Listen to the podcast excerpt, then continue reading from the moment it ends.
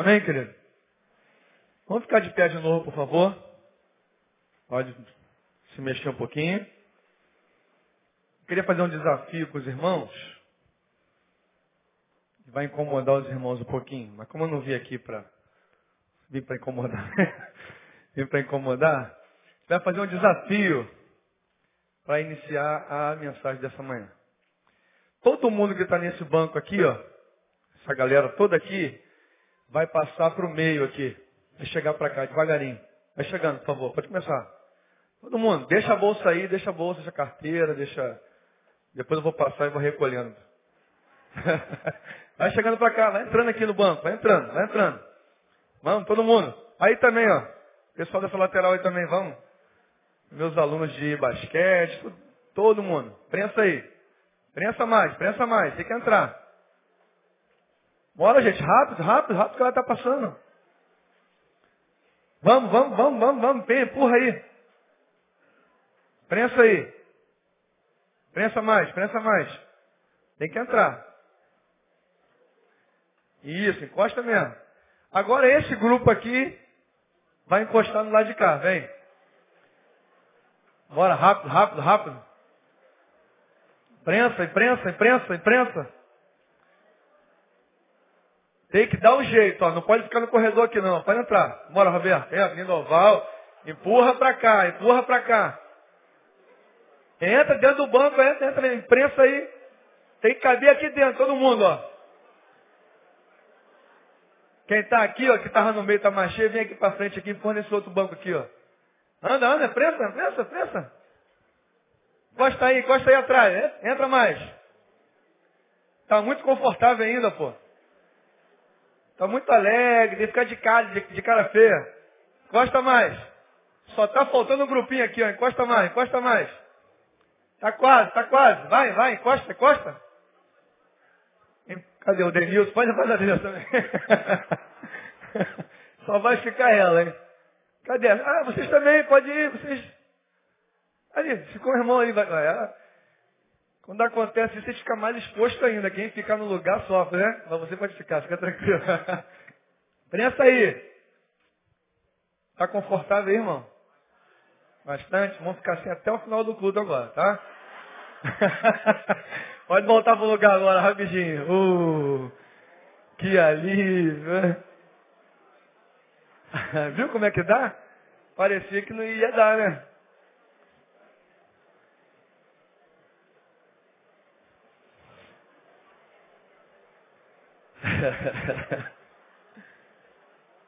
Hã?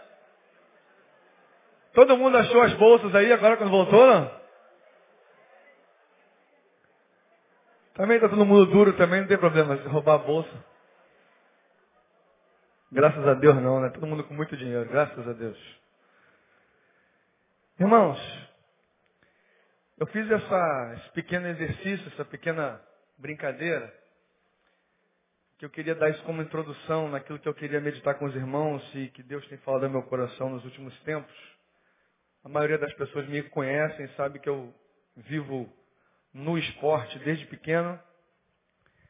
Fui atleta, hoje sou professor, sou pastor. Temos desenvolvido um projeto com o Secais e com a Igreja Betânia aqui na nossa quadra maravilhoso. Está só começando, mas a gente já tem mais de 100 alunos. Crianças sendo alcançadas, abençoadas. E que você faz parte disso também. Mas eu ainda me surpreendo porque tem muita gente que nem conhece a quadra, nunca foi na quadra. Quem nunca foi na quadra aí? Olha quanta gente. Tá vendo, Vina? Quanta gente não entrou na, na quadra ainda? A quadra já foi usada há três meses. Você nunca foi lá. Bem feito para você. Eu já fui várias vezes. Mas, amados, e pensando sobre esporte, a minha mente funciona muito dentro do esporte. Deus me fala muito através do esporte. As mensagens que eu preguei até hoje, durante toda a minha vida cristã, a maioria delas eu comecei a pensar e Deus começou a falar no meu coração enquanto eu corria na pista, sozinho, sem ter ninguém para me perturbar. Eu e Deus correndo. Na época, eu corria, agora não corro mais, agora eu ando. agora tem que falar enquanto eu ando, agora não corro tão bem. Mas, muitas vezes Deus falou no meu coração nesse momento, esse momento de corrida. E aí eu meditando nesse tema, eu queria que a gente pensasse um pouquinho, nesse tempo que nos resta, sobre a corrida da vida. A corrida da vida que eu e você estamos inseridos querendo correr ou não. Querendo participar ou não, eu e você já fazemos parte de uma corrida. Eu e você, como o pastor Neil falou algum tempo aqui atrás, começamos a correr quanto espermatozoide ainda. Começou a correria. E a correria já era como esse grupo que se formou aqui no meio. Um bolo de gente, um bolo de gente se apertando, se empurrando, se aglomerando para chegar a algum lugar. E quando eu comecei a meditar nisso, comecei a pensar nisso e vi, caramba, é verdade. E a minha mente começou a viajar, Deus começou a falar no meu coração sobre isso. E lembrei do texto que se encontra em 1 Coríntios capítulo 9, verso 24 a 27. Abre aí um pouquinho. 1 Coríntios 9, 24 a 27. Que é um dos textos mais estudados em atletas de Cristo.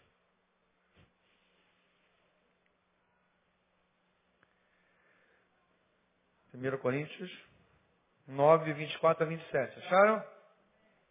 Amém? Ou misericórdia. Não sabeis vós que os que correm no estádio, todos na verdade correm, mas só um leva o prêmio? Correi de tal maneira que alcanceis. Todo atleta em tudo se domina. Aquele para alcançar uma coroa corruptível. Nós, porém, uma incorruptível. Assim corro também eu. Não sem meta. Assim luto, não como desferindo golpes no ar. Mas esmurro o meu corpo e o reduzo à escravidão, para que, tendo pregado a outros, eu mesmo não venha a ser desqualificado. Amém, queridos? Vamos, vamos, vamos orar mais uma vez? Baixe sua cabeça. Senhor, nós queremos te pedir que mais uma vez a tua palavra seja viva e possa mudar a nossa vida, mudar a nossa mente, mudar o nosso coração. Pai, em nome de Jesus, fala conosco, continua falando conosco nesse culto. Em nome de Jesus. Amém. Amados, esse texto me lembra de corrida e Paulo muitas vezes usa textos dessa natureza para nos exemplificar a nossa corrida, a nossa caminhada, a nossa vida, a nossa história como povo de Deus, como povo humano, porque a corrida é para todo mundo. E como o próprio texto começa falando, que todos correm. E esse texto, quando fala todos correm, a primeira coisa que veio à minha mente foi essa aglomeração que nós fizemos aqui. Essa aglomeração, quando você olha para uma corrida, uma maratona, Primeira coisa que você percebe quando passa pela televisão a maratona, você se assusta com a multidão, não é isso? É aquela multidão que perde a visão onde acaba. Você olha no começo e não consegue enxergar o fim. E é uma ruazinha apertada, que fica apertada porque a multidão é grande, como nós fizemos aqui. Todo mundo tem que caber ali. E todo mundo quer ficar nos primeiros lugares, ninguém quer ficar lá atrás. Então há uma aglomeração, há um incômodo, há um aperto em que todo mundo precisa estar naquele lugar, porque é ali que vai acontecer a corrida. Então a primeira coisa que esse texto mostra, que essa, esse exemplo de corrida mostra para mim, é que quando eu nasço, eu já faço parte de uma corrida. Não temos nenhuma opção, não dá para ficar de fora. Não dá para eu pular fora e falar, eu não vou participar. Eu tenho que participar. Nasceu, começou a corrida. Essa é a corrida da, da vida, onde todo mundo começa. Só sabe Deus quando termina. A outra coisa que esse texto mostra é que é muita gente comigo. Eu não estou sozinho. É aglomeração mesmo. Mas além disso, me mostra, além de não estar sozinho, é que é uma corrida longa, uma corrida que não acaba nos 100 metros. E quando eu penso nisso, penso na nossa vida, penso na nossa caminhada cristã, na nossa corrida cristã também, esse texto me mostra e eu penso que a vida é uma corrida de longa distância e não uma corrida de 100 metros.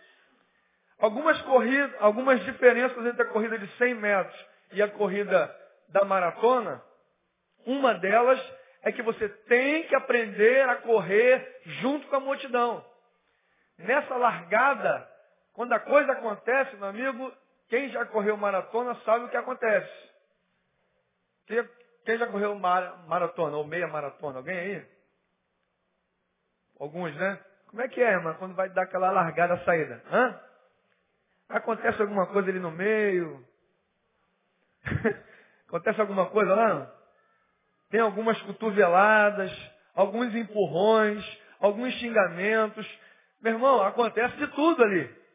Porque todo mundo quer passar à frente, ninguém quer ficar para trás, ninguém quer cair. Então um escora no outro, um empurra o outro, um atropela o outro, porque ninguém quer ficar no, no caminho. Então a, a vida cristã e a corrida, primeira coisa que eu e você temos que interiorizar e a aprender é que ela é uma corrida muito longa. E porque ela é muito longa e com muita gente, já começa a problemática. Já começa tendo incômodo. A vida não é uma corrida de 100 metros. Como é, é a corrida de 100 metros?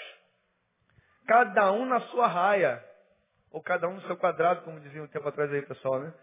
Cada um na sua raia, cada um tem a sua posição. Cada um vai para o seu bloco de largada, ninguém empurra ninguém, ninguém incomoda ninguém, ninguém atrapalha ninguém, cada um na sua. Cada um é responsável pela sua raia, pela sua largada. Quando você queima, você queima sozinho, é desclassificado, os outros continuam. Não tem problema nenhum, um não precisa incomodar o outro.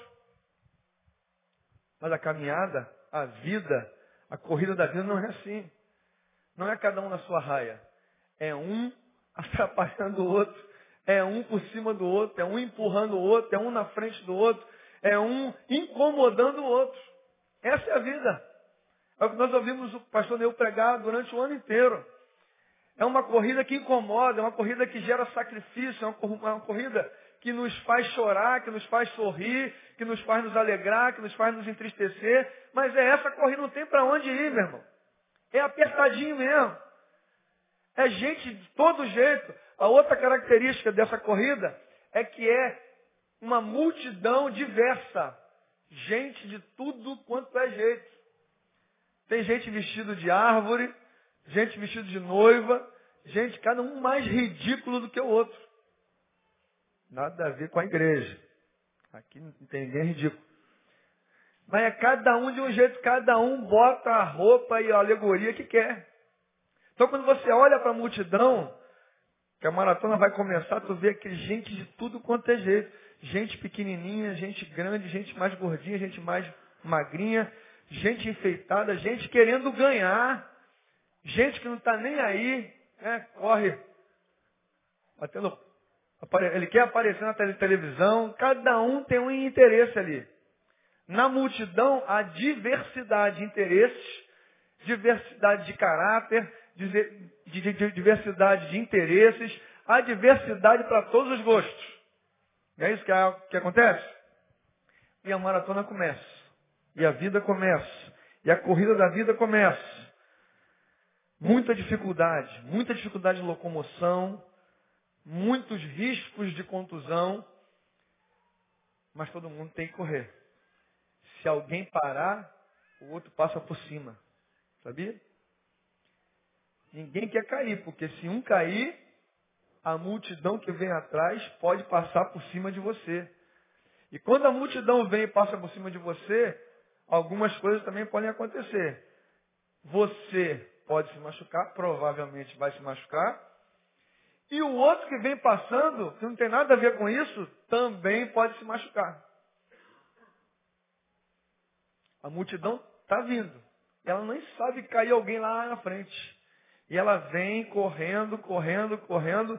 Quando ela dá de cara, não dá tempo de desviar mais. Ela corre o risco de te machucar e corre o risco de se machucar. Será que isso tem alguma coisa a ver com a nossa vida? Será que isso tem alguma coisa a ver com a sua vida? Na corrida que você está correndo hoje. Entenda, querido, quando você cai, quando você vacila, quando você se atrapalha, você se machuca e você corre o risco de machucar outro. Que não tem nada a ver com isso. Só está na caminhada contigo. Gosta de você. Caminha com você.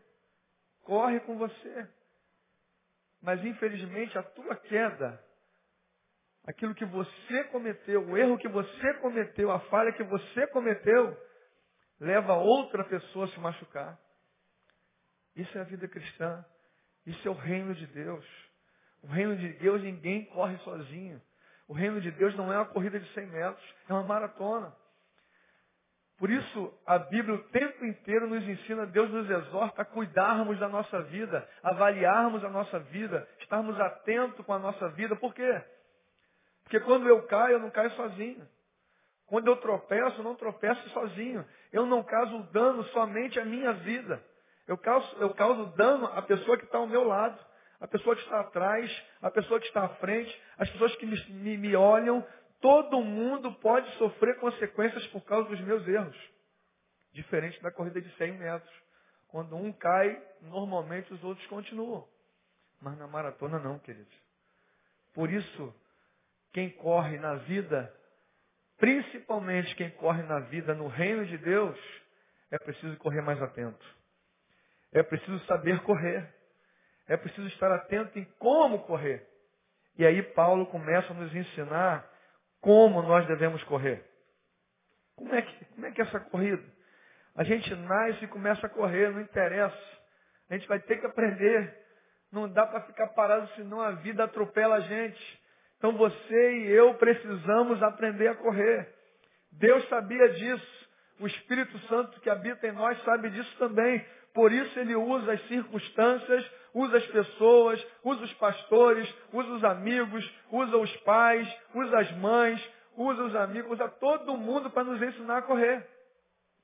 E o apóstolo aqui tenta nos ensinar a correr.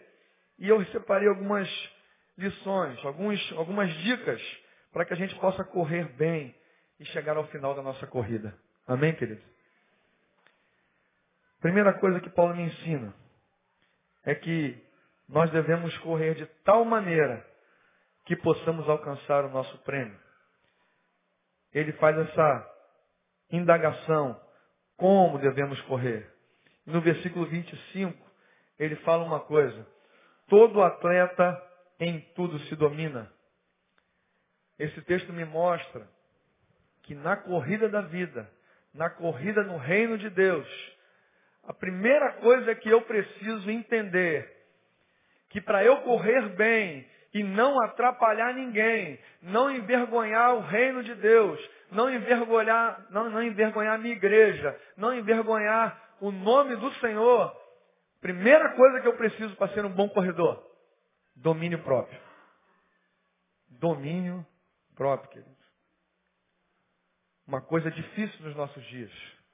Uma coisa que parece utopia. Uma coisa que parece que não está mais no nosso cotidiano. As pessoas não pensam mais sobre isso. Eu preciso me dominar. Pelo contrário, as músicas, as afirmações, os pensadores, o que pensam que são pensadores, afirmam que você tem que extravasar. Tem que dar vazão para aquilo que você quer fazer. Você tem que ser feliz. Essa é a frase que o pessoal usa. Meu irmão, você tem que ser feliz. Faz o que você quer. Você não precisa se dominar, não. Dá vazão a tudo que você quer fazer. Como se dar vazão a tudo que você quer fazer fosse te tornar uma pessoa feliz. Mas como eu já ouvi várias vezes de homens que pensam, eu nunca vi uma pessoa que dá vazão a tudo que ela quer fazer ser feliz, querido. Nunca vi. Pelo contrário, todos os jovens, amigos meus que passaram pela minha vida, que deram vazão a tudo que queriam fazer, Hoje, quando eu encontro com eles, com 40 e poucos anos, a maioria deles, ou todos eles que fizeram, que levaram a vida assim, são, são infelizes. Eu não conheço ninguém que não se dominou, que não se coordenou, que não teve cuidado com a sua própria vida, que depois de alguns anos eu encontre hoje e falo assim, eu sou uma pessoa realizada e feliz. Você conhece? Aquele que arrebentava geral, aquele que não estava nem aí com ninguém, aquele que não estava nem aí com quem ele pegava, quem ele não pegava, quem ele fazia, quem ele não fazia. Ele queria liberar geral, Denilson. Esses eu encontro, você encontra. Amigos teus que fizeram isso na adolescência e na juventude. Liberaram geral. Esquece esse negócio do domínio próprio. Eu tenho que fazer o que eu quero fazer, porque eu creio que fazendo o que eu quero fazer, serei feliz. É isso que eu preciso. Mas a Bíblia não diz isso, querido. É, um, é o fruto do Espírito. E você que serve a Deus, você que ama o Senhor, você que se chama filho de Deus, que se chama cristão, isso faz parte do teu caráter. Isso faz parte do teu DNA, sabia? Sabia que o fruto do Espírito Santo está escrito lá, domínio próprio, no Gálatas capítulo 5? Ele fala que existe isso em você. Isso é para você, não é para mais ninguém. Você foi chamado para se dominar. Você foi chamado para ter domínio próprio. Você se autodominar. Você não tem que dominar a vida do outro. Você que não tem que dominar a vida daquele que você está lá longe, você ia lá, o fulano. Não, você não é. O Espírito Santo não te capacita para vigiar o outro. Ele capacita você para vigiar você mesmo. Ele capacita você para tomar a decisão certa na hora certa. Na hora que o pecado chegar à tua porta, na hora que o, o, desânimo chegar à tua porta, na hora que você se deparar com uma situação que você precisa decidir, ou eu dou vazão àquilo que eu quero fazer, ou eu abro mão do que eu não tenho que fazer, aí sim é o Espírito Santo está capacitando você. É necessário. E você tem isso em você, querido, sabia? Amém, querido? Isso está em você é parte do DNA, do DNA, é o Espírito Santo de Deus que habita em você, que vai te capacitar a dominar-se. Isso é fruto de Deus. Isso é Deus que plantou em você. Mas as pessoas nem acreditam mais nisso. Não, pastor, eu não consigo, eu não consigo. Eu não consigo me controlar. Quando falam isso comigo, eu não consigo. Quando eu estou na. Eu não consigo. Irmão, essa palavra não existe. Porque nós falamos, tudo posso naquele que me fortalece. A gente discursa isso com muita facilidade. Mas isso é real. Isso não deve ser só discurso. Essa é uma realidade para mim e para você. O domínio próprio está aí para você e para mim. Para nos dominarmos e porque nos dominamos, temos uma vida abençoada. Amém, querido? Domínio próprio. Coisa difícil de se encontrar nos últimos dias. E o esporte é uma beleza, né, irmão? Como eu e você conhecemos pessoas que dentro desse templo, dentro dos templos espalhados pelo Brasil inteiro, são verdadeiros adoradores. Cheios de domínio próprio. Aqui dentro. Mas é muito bom quando a gente vai para o campo de futebol. Oh, coisa boa. É campo de prova, irmão. a galera que joga bola com a gente no sábado aí, né, os adolescentes. Como é bom. Jogamos, fizemos uma futebol contra uma outra igreja pouco tempo atrás. E aí antes de começar fomos orar. Aí eu já fiquei preocupado. Falei, é, tomara que a oração adiante alguma coisa. Não costuma adiantar. Na minha longa caminhada como cristão jogando futebol, as orações feitas no começo nem sempre são as orações feitas no final. No começo é Senhor, agradeço a Deus por estar aqui com o nosso irmão Davi, jogando futebol, nos alegrando no Senhor. Papapá. No final, a oração é queima esse miserável. Destrói esse miserável. É uma oração de condenação, porque o pau comeu durante o jogo. Deslealdade o tempo inteiro. Tem um pastor amigo meu lá de Niterói que ele falou que acabaram com o futebol que existia aos sábados. Eu falei, mas por quê? Rapaz, futebol tão bom, né? não dava. Toda semana o pau comia. E eram os líderes da igreja. Então conseguimos, mano. Não tinha como. Então achamos melhor acabar com o futebol. Todo mundo vira santo de novo. Né? Todo mundo vira anjo, sem asa. E vai para dentro do culto. E vira. Ah, já adora o Senhor. Oh, glória a Deus. E aí, meu irmão, a santidade pura. Por que, meus irmãos? O domínio próprio é para ser exercido fora das quatro paredes. E a outra coisa que se assemelha à corrida. Você já viu uma corrida de maratona dentro de um salão como esse?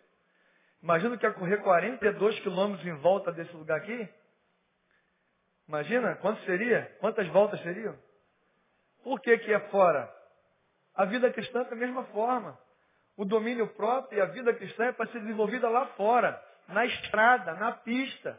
Aonde você vai encontrar e vai se deparar com situações que aqui não vai encontrar. Aqui nós temos ar-condicionado. Ah, não, ainda não. não temos ar-condicionado. Nem aqui tem, né? Mas lá é mais quente ainda. É no calor da competição, amados, que nós temos que demonstrar o domínio próprio. Jesus deixou muito claro isso na sua vida. Ele nunca se preocupou em correr a maratona dele dentro da igreja. Ele nunca se preocupou em correr a maratona dele dentro de um salão fechado. Ele foi para a rua. E correu, e correu muitos quilômetros. Caminhou muitos quilômetros, suou muito, sofreu muito, mas abençoou muito também. Amém, queridos? A outra coisa que Paulo nos ensina nesse texto, versículo 25 ainda, é que nós temos que identificar qual é o nosso prêmio. Que ele começa a falar, todo atleta em tudo se domina. Aqueles para alcançar uma coroa corruptível. Nós, porém, uma como? Incorruptível. Quando eu li esse texto meditando em casa, eu comecei a pensar sobre isso. Caramba, o que, que tem a ver isso com a nossa vida? O que, que tem isso a ver com a nossa corrida? O que, que tem isso a ver com a nossa fé cristã, com o reino de Deus? Nos nossos dias, amados, nós temos perdido a visão. A igreja tem perdido a visão, os irmãos, nós, nós temos perdido a visão. Achamos que a nossa coroa, que a nossa recompensa, que o nosso troféu, a nossa medalha é deste mundo. Achamos que os prêmios que temos para receber é aqui. Aquilo que os irmãos ganharam e vieram agradecer aqui não são os prêmios. Como a Lucimar orou, isso aqui, Deus deu brindes, deu presente. Ah, vou te dar uma molezinha, vou te dar um, te um carrinho, te isso aí é coisa pequena, irmão, no reino de Deus. O que Deus tem preparado para mim e para você, olhos não viram, ouvidos não ouviram, nem nunca passou pela mente do homem, querido. Mas nós nos limitamos, nós fechamos os nossos olhos para o que é incorruptível e começamos a olhar para o que é corruptível. E nós olhamos para o que é corruptível e nos enganamos e achamos que estamos correndo para isso. Achamos que estamos correndo para alcançar essas coroas corruptíveis que vão ficar aqui, meu irmão. As medalhas, os troféus, as vitórias, tudo isso que nós temos aqui, que são visíveis, irmãos, creia nisso, vão ficar por aqui. É o que o pessoal diz, quando você vai no cemitério, você não vê nada lá.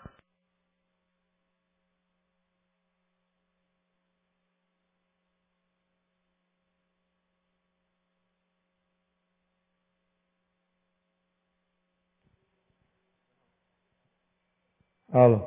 Contundiu o telefone, o microfone.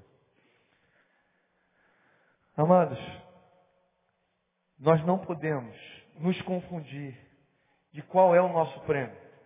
O nosso prêmio, quando você corre, você precisa saber para onde está correndo e o que você vai ganhar. Nós temos nos confundido e temos corrido achando que o nosso prêmio é aqui, uma coroa corruptível. A nossa é incorruptível. O nosso reino não é aqui. 1 Coríntios capítulo 15, verso 19 diz que se a nossa esperança se resume a essas coisas, as coisas deste mundo, nós somos os mais miseráveis dos homens. Temos nos encontrado com gente miserável, gente infeliz, sabe por quê? Porque ele acha a esperança dele, a expectativa dele, a alegria dele, o prazer dele está só no que está acontecendo agora. Prazer dele, a alegria dele é só com as coisas que ele pode ver. Não é pecado possuir, é pecado olhar só para isso. Se você olha só para o que está aqui, você está em pecado, querido. Se você vibra só o que você ganha financeiramente, você está em pecado. Você deve olhar, vibrar pelo que você ganha, mas você deve vibrar muito mais ainda por aquilo que você ainda vai ganhar. Porque aquilo que você vai ganhar é muito maior. Aquilo que você vai ganhar é incorruptível. Ninguém pode corromper. o resto pode ser corrompido. Você sabia disso? Aquilo que você ganha aqui pode ser corrompido. Meu filho comprou o primeiro carro dele. Aí comprou o primeiro carro, empolgado, saiu pilotando, disciplinadamente. Eu estava com ele dentro do carro, vindo de lá de casa para cá, ele ia me deixar aqui na igreja, uma segunda-feira, no dia da, da toca. Nós simplesmente viemos andando e paramos, tranquilamente, engarrafado o trânsito, como toda tarde de segunda-feira. Um homem veio com o carrinho dele e deu uma pancada na traseira dele. Arrebentou. O carro estava novinho, irmão. Tinha um mês de uso. Brilhando. Ele lavava o carro duas vezes ao dia. ele foi comprar, ele queria que queria comprar o carro preto. falei, cara, não compra carro preto, já tive carro preto. Caiu uma chuvinha, pegou uma poeirinha, fica cinza. Fica sujo rápido. Não, mas eu quero preto, preto, preto, comprou o preto. Aí lavou, lavava de manhã, quando chegava à tarde, estava sujo. Lavava à tarde também. Com todo carinho, com todo cuidado com o carro, tadinho. Quando o cara deu uma pancada na traseira, que eu, eu fiz assim, na minha mente, ah, tadinho.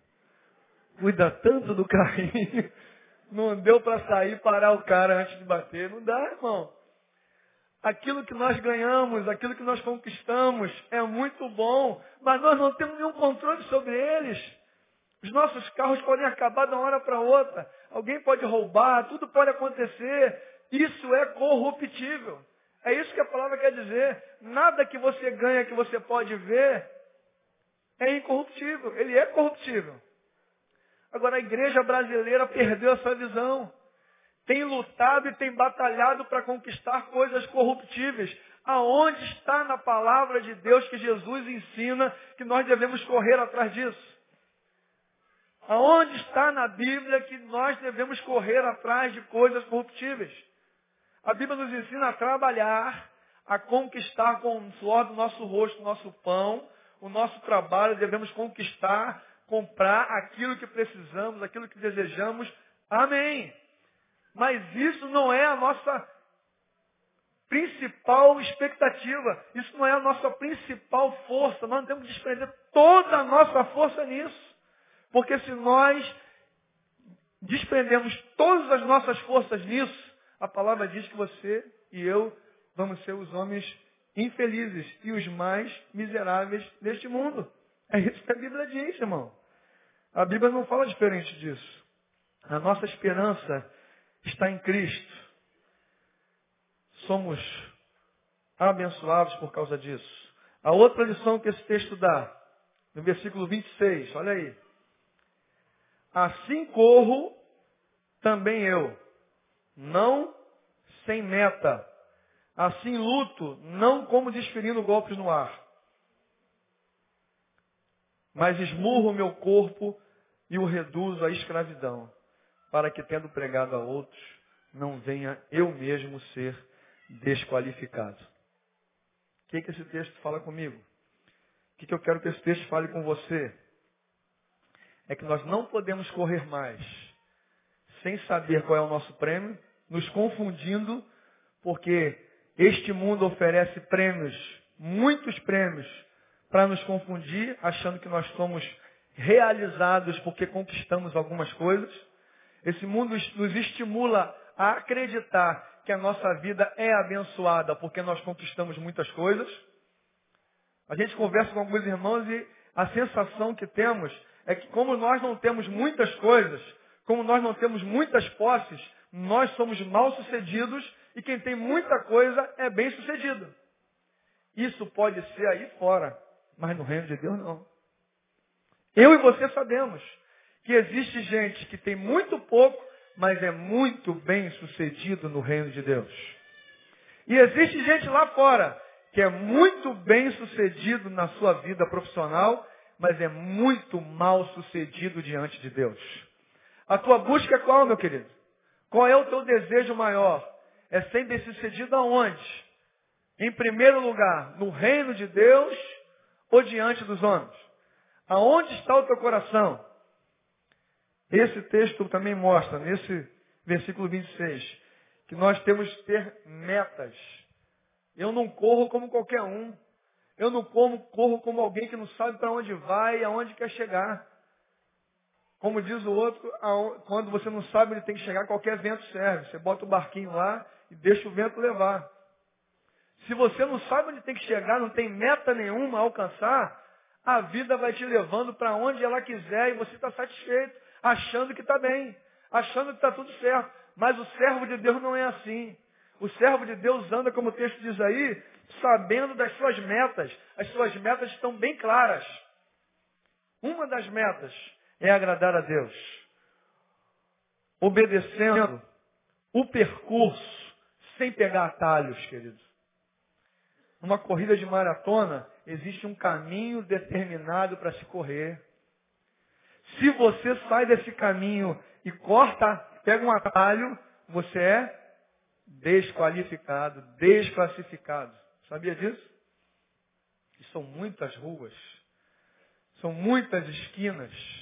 É fácil de se confundir. A nossa vida é a mesma coisa, meu irmão. Tome cuidado. Existe uma corrida traçada pelo Senhor para você. Existe uma trajetória para você. A tua trajetória não é a mesma trajetória do irmão, mas é uma trajetória de Deus para você. Você precisa correr a tua trajetória. Você precisa correr a tua carreira, como diz Paulo. Você precisa estar ciente dela e correr com tranquilidade a sua carreira, sabendo que você vai chegar no final e alcançar a tua coroa incorruptível.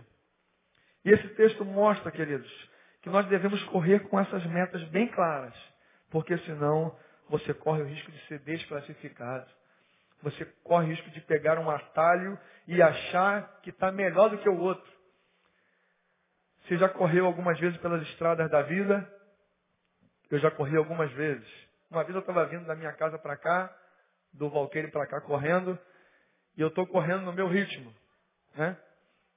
Bem lento. Bem lento. Passou um cara correndo com muita velocidade.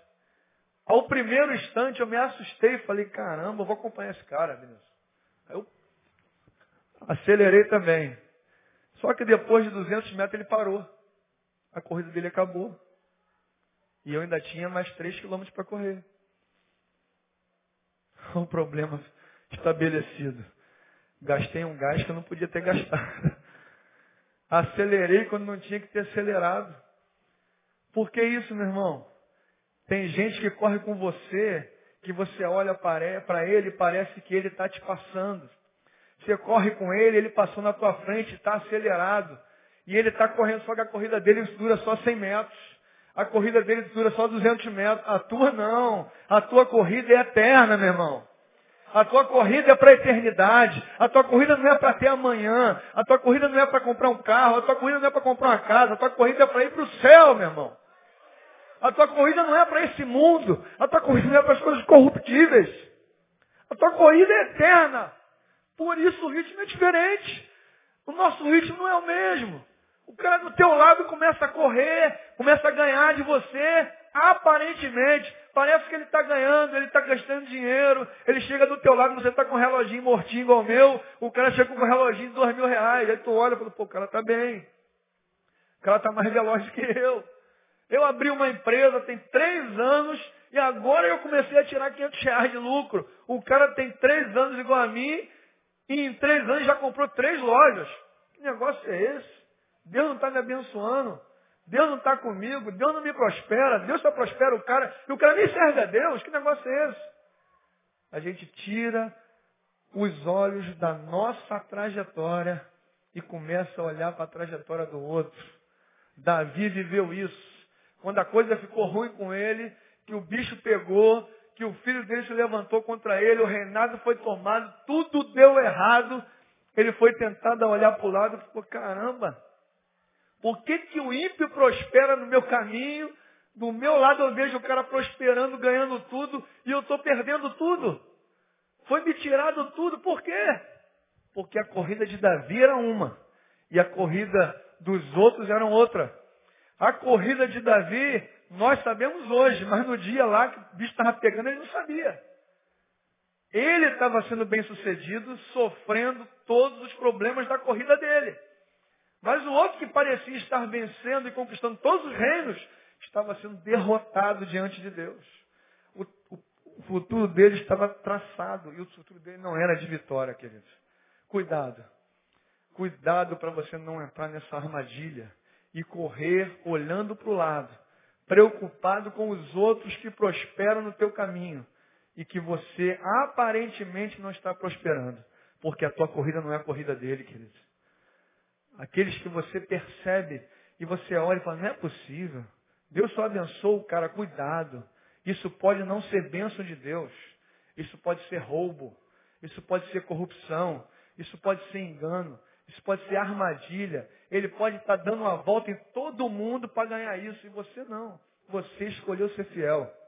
Você escolheu amar o Senhor sobre todas as coisas. Você escolheu abrir mão do pecado. Você escolheu abrir mão daquilo que não agrada a Deus. E por causa disso você vai ter menos que ele. E não interessa, você pode ter muito menos. Mas você no final vai ter muito mais. Porque o reino de Deus está preparado para você. Amém, queridos? Oh Deus, glória a Deus. É muito bom saber que Deus está nos esperando com uma coroa de glória no versículo 27. Eu esmurro meu corpo e o reduzo à escravidão, para que, tendo pregado a outros, não tenha eu mesmo sido desqualificado. Oh, Deus.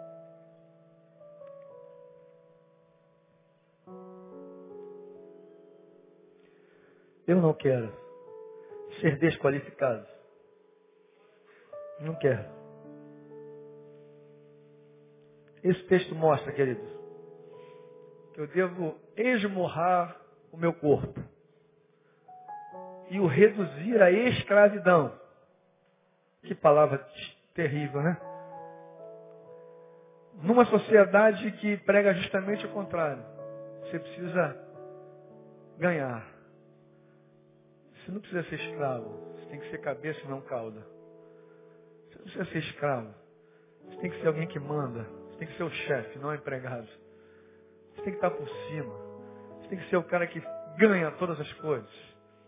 Mas o texto fala para eu esmurrar o meu corpo e reduzi-lo à escravidão.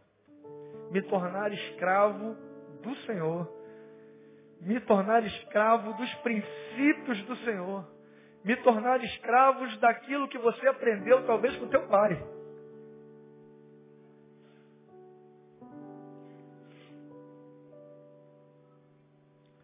Eu queria encerrar para que você entenda bem. Existe uma corrida. Você já está correndo. Deus sabe disso. Deus sabe como você está correndo. E durante a corrida, talvez você tenha ganhado várias cotoveladas, vários empurrões. E você um dia estava correndo bem, estava tranquilo, a vida estava correndo bem, você estava correndo tranquilamente. Mas quando, como ocorreu naquela maratona lá atrás na Olimpíada, que o brasileiro estava na frente para ganhar a corrida, lembra? E entrou um infeliz, um desgraçado, sem graça, e partiu para cima dele, lembra? E atropelou ele, jogou ele fora da pista e o impediu de ganhar a medalha de ouro. Isso acontece na nossa vida também. A gente está correndo tranquilo. Nossa vida está toda esquematizada. Está tudo pago. Eu estou planejando o ano que vem. Estou planejando as férias de janeiro. Estou planejando o casamento do meu filho. Estou planejando a casa nova. Estou planejando coisas maravilhosas, porque a vida está boa. Mas quando faltam três quilômetros para alcançar, vem um miserável e entra na minha frente e me derruba, me atropela. Que coisa ruim, irmão. Quando você para numa corrida dessa, que você está num ritmo, teu corpo, ele atinge um, um estado que a gente chama na educação física de state que você atinge aquele linear físico em que você já não sente mais nada, você está no automático, piloto automático, vai correndo as dores que te perturbavam já não perturbam mais. O tênis já rasgou a bolha, já está em carne viva, mas você corre como se não tivesse nada acontecendo. O sofrimento que você vai tendo pela vida tem uma hora que dá uma estabilizada, você acostumou. Teu corpo está andando no automático. É benção na tua vida e você vai correndo. Naquele momento entra um miserável na tua frente, entra uma situação na tua frente e te pega de surpresa e te derruba. O que vem na mente? Não vai dar mais para continuar. Não vou parar de correr. Não dá mais. Não dá mais para correr. A nossa mente começa a trabalhar contra o nosso corpo. A mesma mente que estava trabalhando a teu favor até esse momento. O mesmo pensamento que te impulsionava para a vitória. O mesma mente que te impulsionava e que trabalhava o seu corpo para que você alcançasse a linha de chegada. A mesma mente que te capacitava para alcançar o teu objetivo de chegar ao final da caminhada e receber o prêmio. Essa mesma mente, quando toma essa pancada, ela começa a falar para você que não dá mais. Não vou conseguir. A tua carne começa a falar, não vai dar. A tua carne começa a clamar dentro de você. E ela diz, não vale a pena continuar correndo. Não vale a pena continuar mais correndo. É muita gente me atrapalhando. Não vale a pena continuar porque até os que estão do meu lado, que eu esperava que me ajudariam a correr, estariam do lado. Vamos lá, Josimar. Vamos lá, você vai conseguir. Porque na maratona, uns correm e outros ficam do lado de fora. E a maioria que está do lado de fora, o que ela faz? Ela aplaude, ela dá força, ela incentiva. Que deveria ser assim na igreja, na família, seus amigos, Aqueles que estão perto, ela para ficar assim, vai lá, você vai conseguir, você vai chegar, você vai ser campeão, você vai chegar no seu objetivo, Deus está contigo. Não era isso que era para acontecer, irmãos? Mas no meio dessa multidão de incentivadores, sempre tem um miserável que quer te derrubar. No meio dessa multidão que está torcendo e vibrando contigo, você vai conseguir. Tem um miserável no meio, sempre tem. Sempre vai ter, até o dia do Senhor. Sempre vai ter alguém querendo derrubar você. E quando ele te dá uma pancada, a tua mente começa a trabalhar contra. Não vai dar. Não vale a pena. Quem eu pensei que ia me incentivar, está me atrapalhando. Quem eu pensei que fosse me motivar, está me desmotivando. O demônio vibra nessa hora. O inferno se regozija nesse momento. E ele começa a festejar. Assim como aconteceu com o Senhor Jesus quando ele foi crucificado. Os demônios festejaram. Eles acharam que tinha acabado a corrida. Eles acharam que a caminhada chegou ao final. Mas como aquele atleta caiu, pensou tudo isso em questão de segundos, mas logo em seguida ele se levantou e começou a correr novamente. A mesma mente que o atrapalhara durante alguns segundos foi a mesma mente que fez lembrar quanto tempo ele se preparou. A mesma mente fez ele lembrar quanto sacrifício. A mesma mente fez ele lembrar quantas coisas aconteceram para ele chegar até aquele lugar. E ele levantou. Ele continuou a correr. Continuou a correr. E ele viu que ainda que tenha sido um desastre, Ainda que tenha sido uma coisa que causou dor, causou muita dor, ainda que tenha uma coisa, tenha sido acontecendo uma coisa que o fez sofrer e o fez perder a medalha de ouro, ele entendeu que na verdade, na verdade, o mais importante do que ganhar, mais importante do que ganhar medalha de ouro, é chegar ao final da caminhada. Mais importante do que chegar no primeiro lugar é chegar ao lugar que tem que se chegar. Como o texto fala lá no começo. Os que correm por uma coroa corruptível querem chegar só em primeiro lugar. Querem só chegar a medalha de ouro. Mas do reino de Deus não existe medalha de ouro. É aquela corrida que todo mundo que vai chegando vai ganhando medalha. Todo mundo que vai chegando vai ganhando medalha.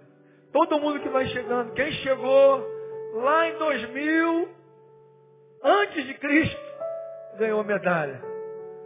Lá no começo. Mas quem chega hoje também ganha medalha. Para Deus não importa se chegou em primeiro, ou em septuagésimo segundo, ou lá no mil e alguma coisa. Isso não importa para Deus.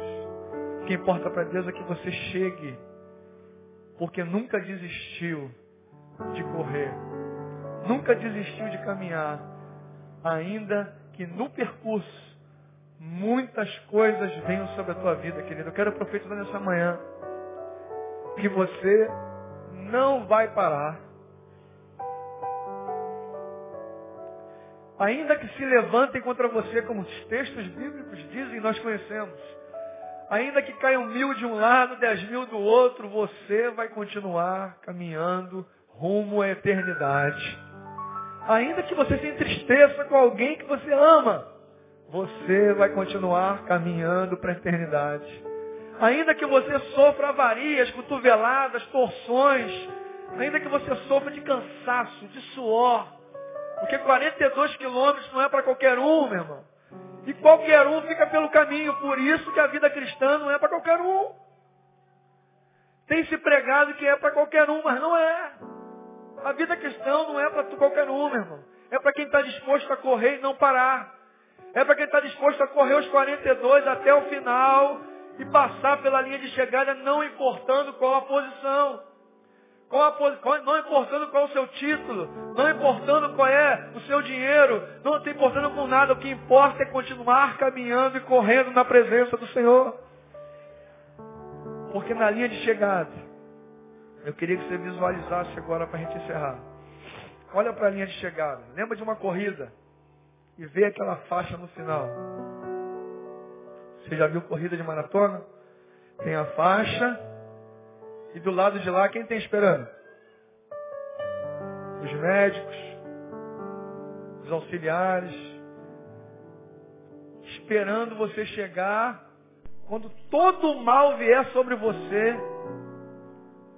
olhe para frente. Pense na linha de chegada. E pense em quem vai estar lá te esperando. Apocalipse capítulo 2, versículo 7, 11, 17 e 26. Depois capítulo 3, versículo 5, 12 e 21. Não precisa abrir não. Eu vou ler. O que você vai encontrar no final?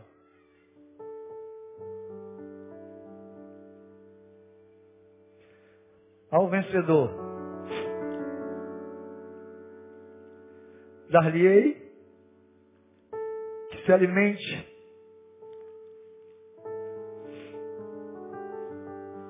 da árvore da vida que se encontra no paraíso de Deus. Ao vencedor,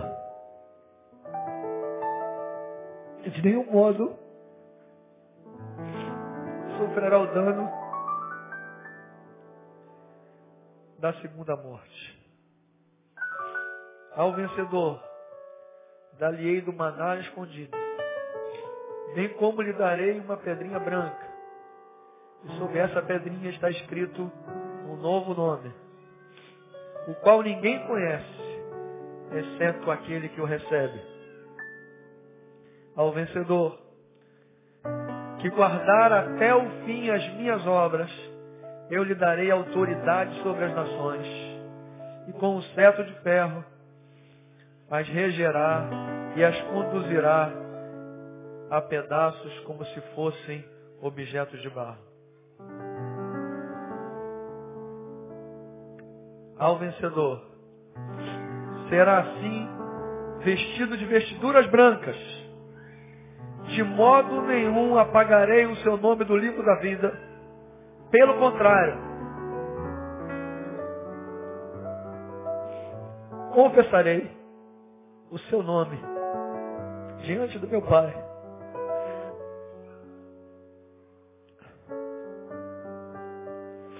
Diante dos anjos.